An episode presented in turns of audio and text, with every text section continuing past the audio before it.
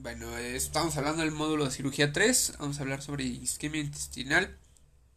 Bueno, ¿qué es la isquemia intestinal? Es un padecimiento que ocurre cuando las arterias intestinales sufren interrupción o una disminución del aporte sanguíneo. Eh, puede afectar tanto al intestino delgado como al colon. Ajá. Eh, ser segmentario difusa y puede ser desde un cuadro leve y transitorio con afectación mural parcial hasta ser un cuadro grave con infarto transmural de la pared intestinal. O sea, puede ser desde leve hasta severo, ¿no? Como, como factores de riesgo tenemos eh, estados protrombóticos como deficiencia de titonvena 3, anticuerpos antifosfolípidos, uso de anticonceptivos orales, embarazo, neoplasias. Y también tenemos trastornos hematológicos como policitemia vera, eh, trombocitosis idiopática, drepanocitosis o anemia de células falciformes, que es lo mismo. Y tenemos trastornos inflamatorios como pancreatitis, peritonitis, sepsis abdominal, estados, eh, enfermedad inflamatoria intestinal y estados posquirúrgicos con cirugía abdominal y cateterismo. Después tenemos isquemia mesentérica aguda. Esta es ocasionada principalmente por émbolos, trombosis arterial o venosa o vasoconstrucción secundaria bajo gasto cardíaco. Eh, en aproximadamente 70% de los casos se debe a trombosis o embolia de la arteria mesentérica superior. En un 20% aproximadamente se debe a causas no oclusivas. Su mortalidad es del 71%. ¿Sale? Eh, isquemia mesentérica crónica, resultado de episodios transitorios repetidos conocidos como la angina intestinal y siendo la causa más frecuente de aterosclerosis. Entonces vamos a tener que la aguda es por una trombosis, puede ser por una FA, que es lo más seguro, que el paciente estaba como si nada y de repente pum bala, ¿no? Y esto es más frecuente que afecte la arteria mesentérica superior. ¿Sale? Y aunque un 20% se vea causas no, no oclusivas su mortalidad es alta. Y la crónica, pues es ya de episodios repetidos, y se refiere a la angina intestinal, y siendo la causa más frecuente, la ateroesclerosis.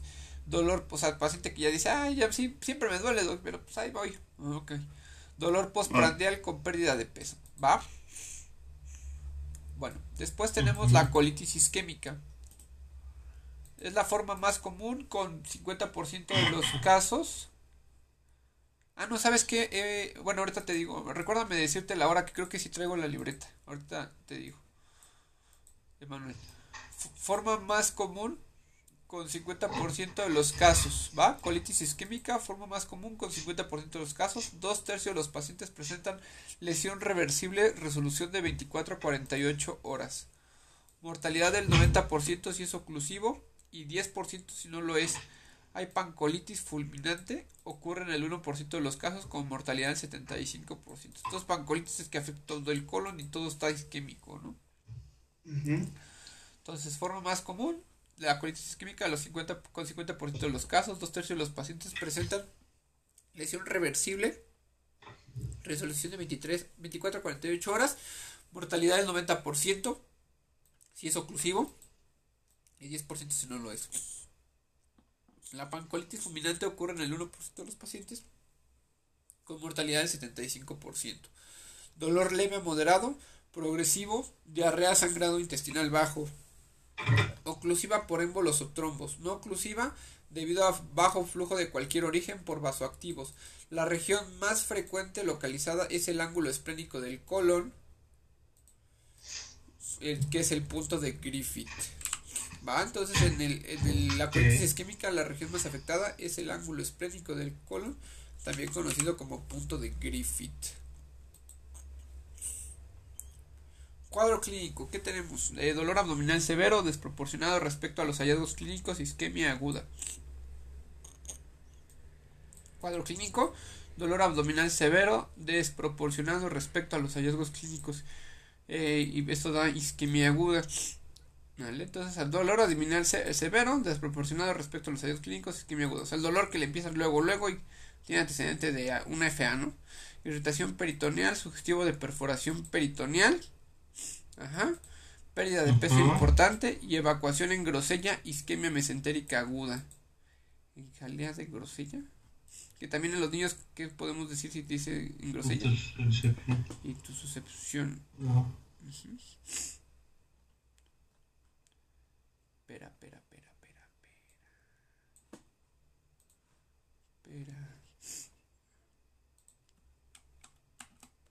Sospechar de isquemia aguda de tipo no oclusivo cuando presenta datos de bajo gasto cardíaco en personas que consuman sustancias vasoactivas. Entonces, sospechar de isquemia aguda de tipo no oclusivo cuando presenta datos de bajo gasto cardíaco en personas que consumen sustancias vasoactivas. O sea, el paciente que se echa su, su cocaína, ¿no?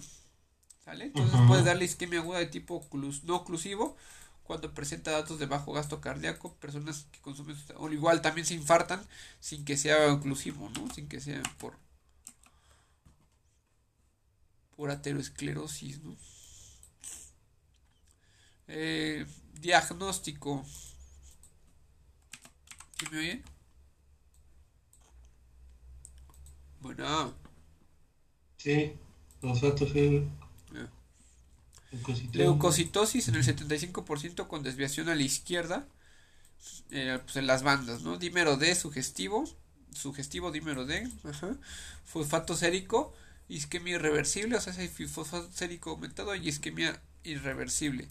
Si hay elevación, bueno, ahí va a haber elevación de FA, fosfatasa alcalina, LDH y amilasa y acidosis láctica por presencia de necrosis intestinal. Entonces, ¿qué vamos a encontrar en el diagnóstico? Leucocitosis en el 75% con desviación a la izquierda. Pues aumento de las bandas, primero D, digestivo, fosfato sérico, isquemia irreversible, elevación de la FA, LDH y amilasa, acidosis láctica por presencia de necrosis intestinal. Espérenme.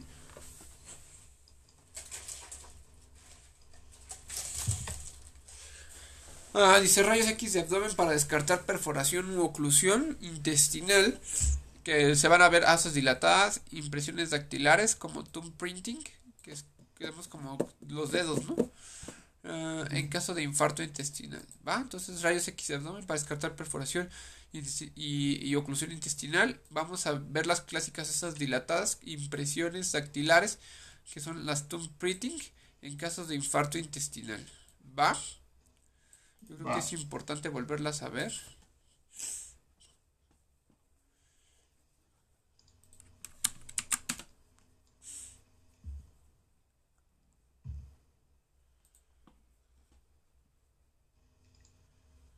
Mm.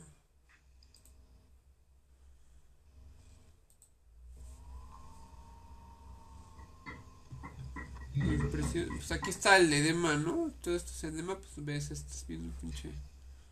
estoy viendo el tube printing. Ah, son estos, ¿no? Sí, no, sí. Simón. Según yo es eso. como si pusieras el dedito ahí marcado, que lo dejaras marcado. Sí, bueno. Ahí está, mira, al lado, ahí, aquí tiene una imagen a la izquierda, izquierda, izquierda, ese. Ah, ese es el tube printing. Simón. ¿Va? Como si se fueran, se vieran sierra, ¿no? Pues tipo, como si pusieras muchos deditos ahí para picarlo. Entonces, impresiones dactilares, tube printing en caso de infarto intestinal. Entonces, el signo de infarto intestinal en la placa es, eh, son asas dilatadas, impresiones dactilares, tube printing, ¿va? Después tenemos ah. el ultrasonido Doppler, que identifica datos de trombosis esplenoportal o mesentérica. No es considerada herramienta diagnóstica y uso limitado para detectar trombosis arterial. ¿Va? O sea, lo pides pues, por si no tienes otra cosa. La TAC es la mejor herramienta diagnóstico para trombosis mesentérica. ¿Va? O, o también llamada trombosis cementérica. Entonces, TAC, mejor herramienta de diagnóstico para trombosis venosa mesentérica. Y qué chingados. Eh, tomografía helicoidal. Es, un estudio, es el estudio de elección, sensibilidades 96%, identifica arterias o venas afectadas, donde va a haber isquemia mesentérica. Aspecto de diana por edema submucoso, engrosamiento mural y es el más común. Acuérdense, el ataque helicoidal tanto en en esta madre, como en TEP, se usan, es la de primera, ¿no? Bueno, es la, es la mejor. Bueno, sin que sea tan específica, ¿no? Ataque helicoidal, estudio de elección con sensibilidad del 96%, identificar arterias o venas afectadas, isquemia mesentérica, aspecto de diana, bordedema submucoso, encruzamiento mural y es el más común. ¿Estamos?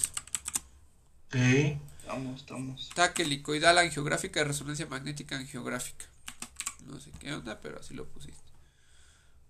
Y bueno, después viene la angiografía convencional, que es el gold standard. Una cosa es el de elección y otra cosa es el gold standard. Y te ponen, ¿qué le haces a este paciente? Eh, o sea, de primera elección, le, pues, le, pones un ataque helicoidal, ¿no? No, ¿cuál es el estudio de, primera elección? una radiografía. De primera elección, una radiografía. Después, ¿cuál sería el, el de elección? El de elección sería este, el helicoidal. Y el gold standard, o la mejor prueba, pues, sería una angiografía, ¿no? Vamos. Ok.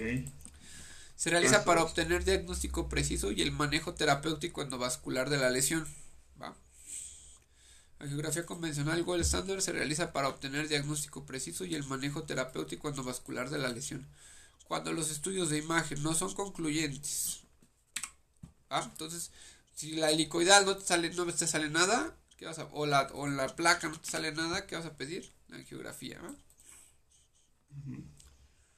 Y después puedes pedir una colonoscopia eh, indicada en casos de colitis isquémica y es el estudio de elección.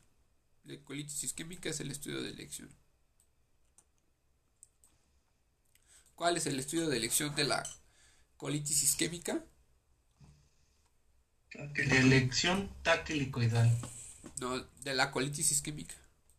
Ah, ok, colonoscopia. Ok, después vamos al tratamiento. Obviamente va a ser A, B, C, D y E.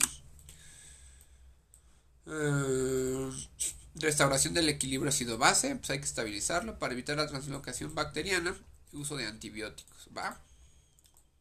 Va. Después tenemos inicio con vasodilatadores para determinar estrategia operatoria y aliviar el vasoespasmo. Uso de papaverina de 1 miligramo a 30 miligramos, 60 miligramos por hora. Entonces, Restauración de equilibrio ácido base, ABCD, restauración de equilibrio ácido base para translocación bacteriana usar antibióticos, inicio de vasodilatadores para determinar estrategia operatoria y aliviar el vasoespasmo. Se puede dar papaverina. En caso de trombosis, se puede utilizar trombolíticos como uroquinasa en bolos. ¿Va? Entonces, entonces Dale, vale. trombosis. Por si te dicen, ¿cuál trombolítico usas? Uroquinasa. Uroquinasa. Correcto. Va. Bueno, después tenemos el tratamiento quirúrgico.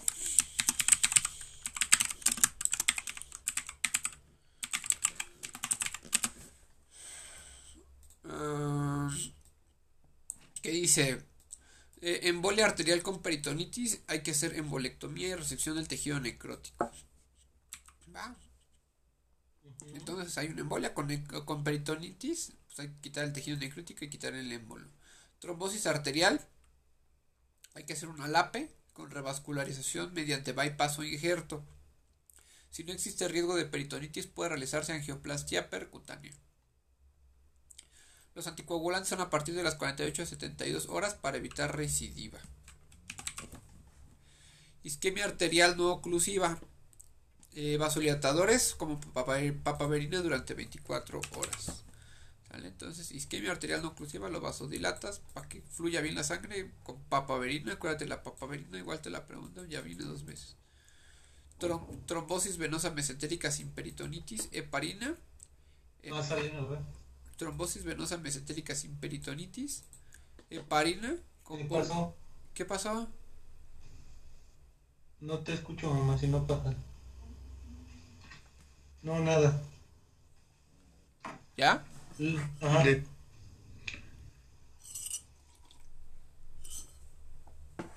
¿Ya puedo seguir?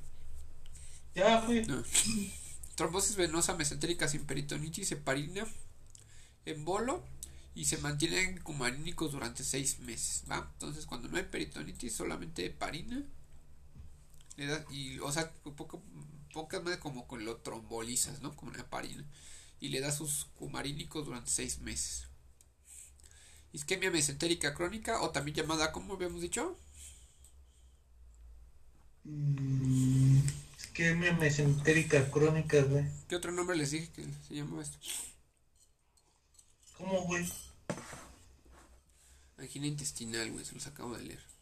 Cirugía de revascularización con bypass, con injerto por vía retrógrada y anterógrada.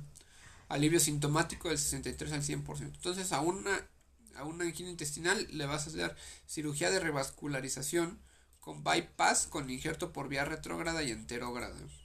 El alivio sintomático del 63 al 100%. ¿Va? Colitis isquémica. ¿Qué onda con este? Se puede, Se movió.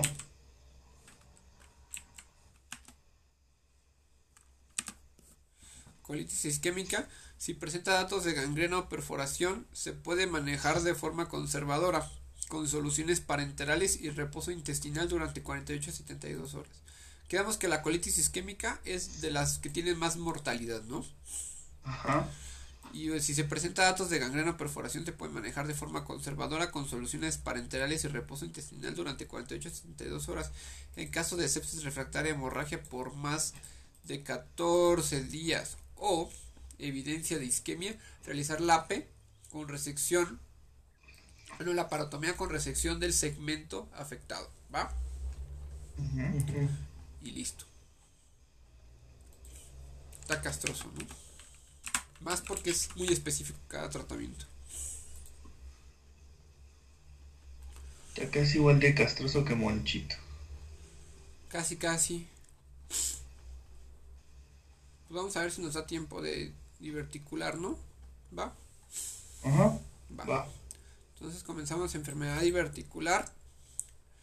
Eh, Bueno, dice la diverticulosis es la presencia de los divertículos en el colon que se producen con la herniación de la mucosa en las tenias mesentéricas y laterales debido a la impresión, hiperpresión que soportan las áreas más débiles. O sea, les puede decir que la diverticulosis es asintomática, solamente es tener los divertículos, ¿va? La enfermedad diverticular muestra un amplio espectro de signos y síntomas. Aquí ya la diverticulosis empieza a dar signos y síntomas asociados con la, con diverticulosis. O sea, diverticulosis tienen los divertículos pero no sienten síntomas. Enfermedad diverticular tienen síntomas asociados con la diverticulosis. Y después ya viene la diverticulitis, que es la inflamación del divertículo, que es lo que es una... Pues ya a veces necesitan cirugía o tratamiento. Y bueno, entonces la enfermedad diverticular muestra un, aspecto, un amplio espectro de signos y síntomas asociados con la diverticulosis, iniciando desde discreto malestar en el cuadrante inferior izquierdo del abdomen hasta las complicaciones de la misma. Quedamos que ese va a ser una apendicitis, ¿qué? Apendicitis izquierda, ¿no? Ajá. Eh, bueno, entonces tenemos diverticulitis complicada, es la presencia de un absceso, una fístula, obstrucción o perforación intraabdominal. Es una Sí. diverticulitis complicada. Están presentes hasta en el 50% en mayores de 50 años. El 95% de los casos se encuentran en el sigma. Importante, ¿dónde se encuentran? ¿Dónde se encuentran los divertículos? En el sigma. ¿En, dónde, en dónde es la, dónde es el lugar más frecuente de un volvulo de colon? Izquierdo. ¿En qué parte del intestino? Del colon, En el sigma. en el sigma. Acuérdense, entonces, divertículos y, y volvulo en el mismo lugar, en el sigma, ¿va?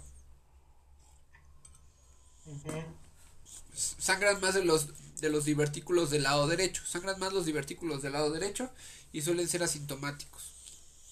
La, diverticu, la diverticulosis, o sea, la diverticulosis no va a dar síntomas, ¿va? Y los que más sangran son los divertículos del lado derecho. Y los que más se perforan son los del lado izquierdo, ¿no? Acu- Creo que sí, ¿no?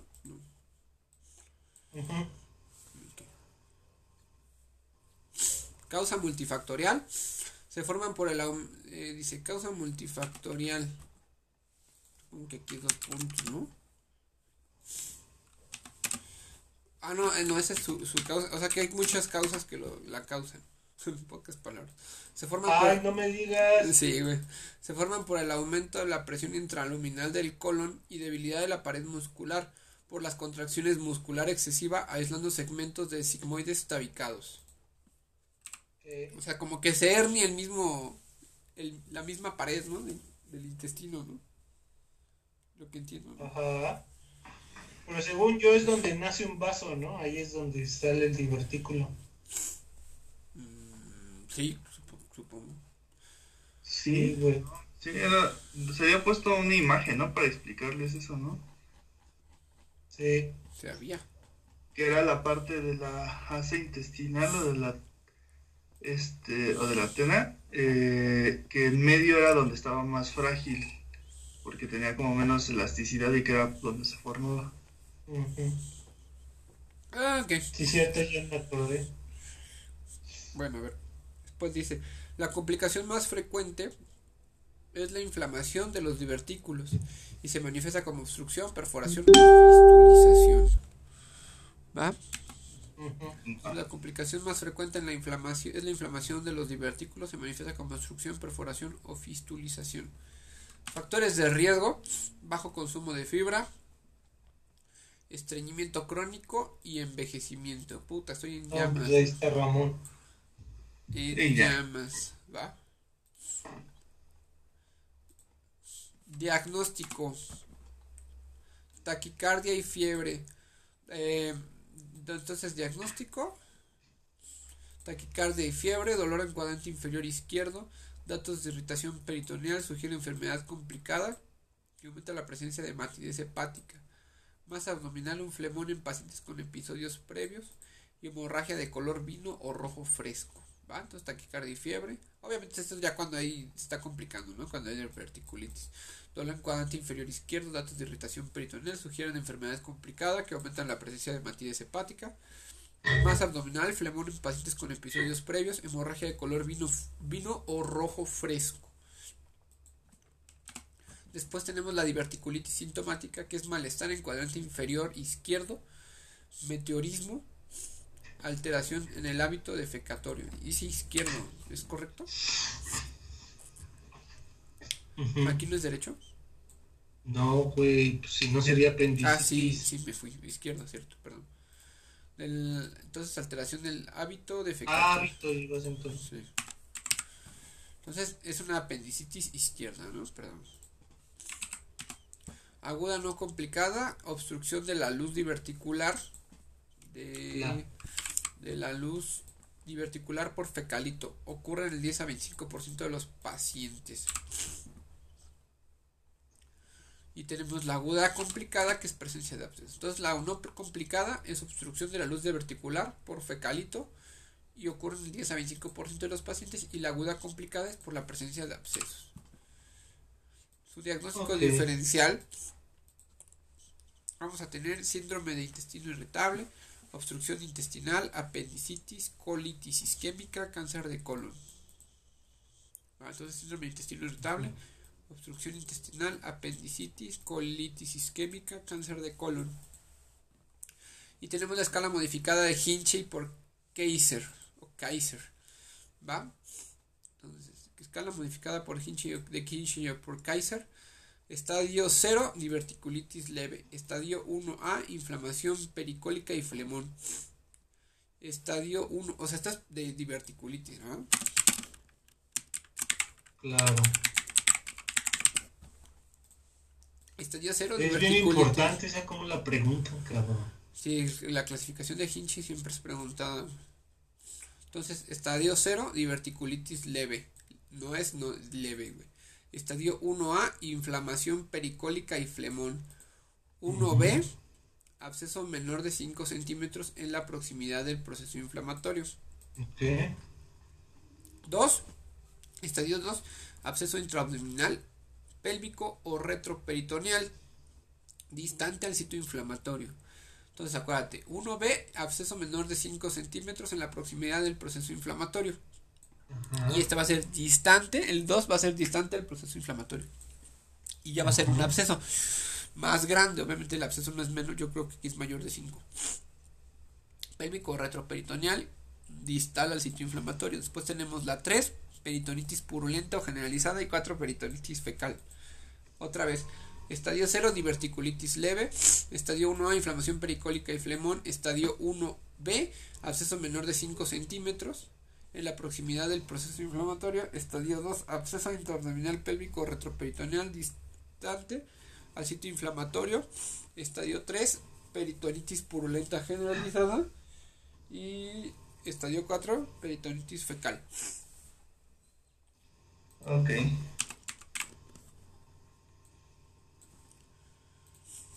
Entonces después tenemos diagnóstico, exploración instrumentada y endoscópica. Eh, el paciente da- con datos sugestivos es conveniente realizar la exploración endoscópica para descartar alguna neoplasia maligna. Después tenemos inicial, entonces diagnóstico, ¿va? Entonces hay que tomarle una endoscopia y exploración física y hay que realizar o sea, endoscopia para descartar algún cáncer. Y la inicial va a ser la colonoscopia, es el estudio de elección para confirmar que la hemorragia digestiva es de origen diverticular. Va importantísimo. La colonoscopia es el estudio de elección para confirmar que la hemorragia digestiva es de origen diverticular. Después tenemos los criterios de Zuckerman, Prakash y Jensen que indican sangrado activo, vaso visible, coágulo derivo y erosiones diverticulares. Algo así como la clasificación de De este. A ver.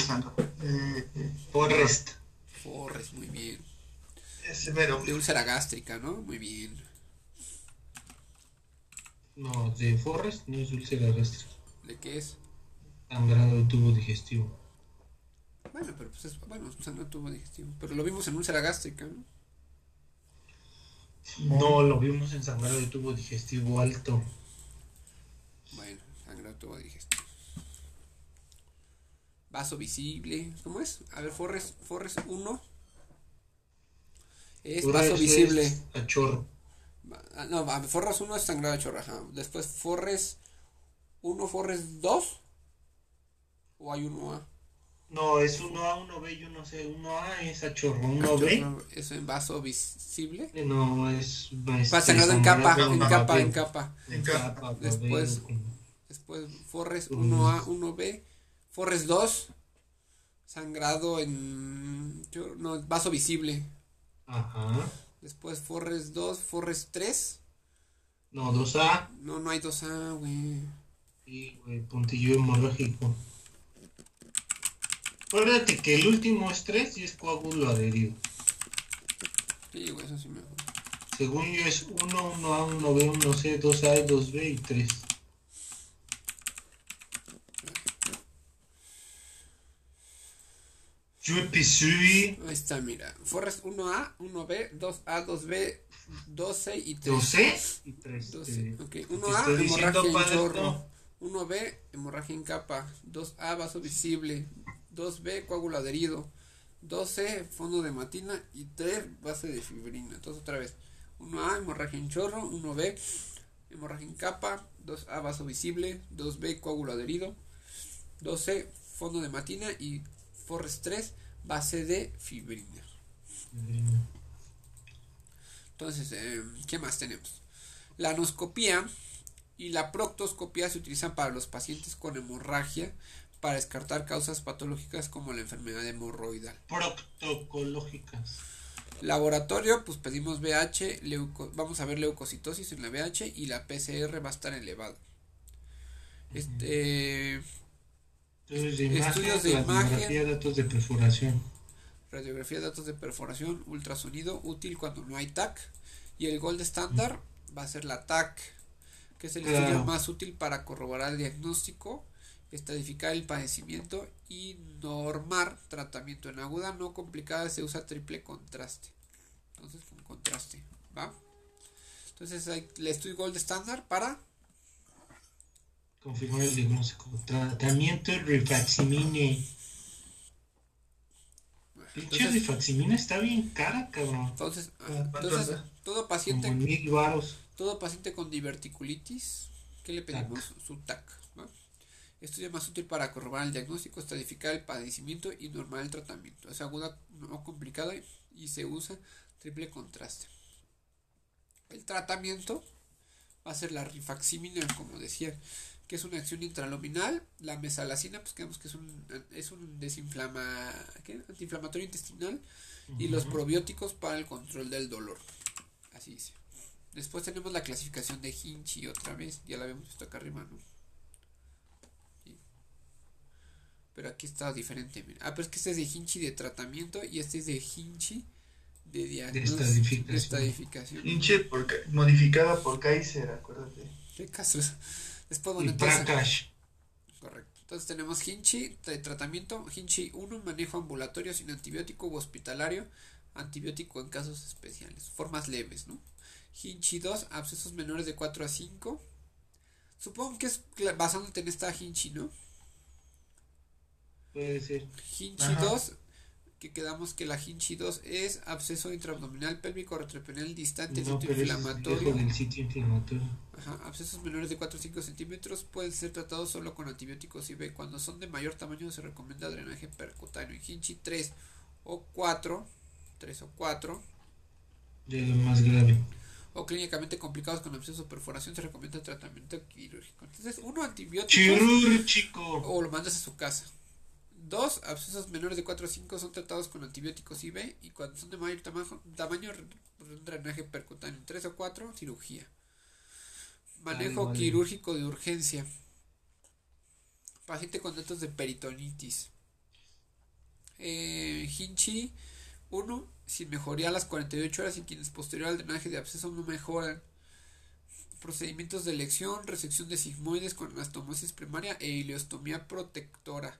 Procedimiento de Harman es segunda opción y la cirugía laparoscópica es factible para cirujanos expertos. ¿Va? Entonces, Hinchi Ok. 1 si no mejora, quienes bla, bla.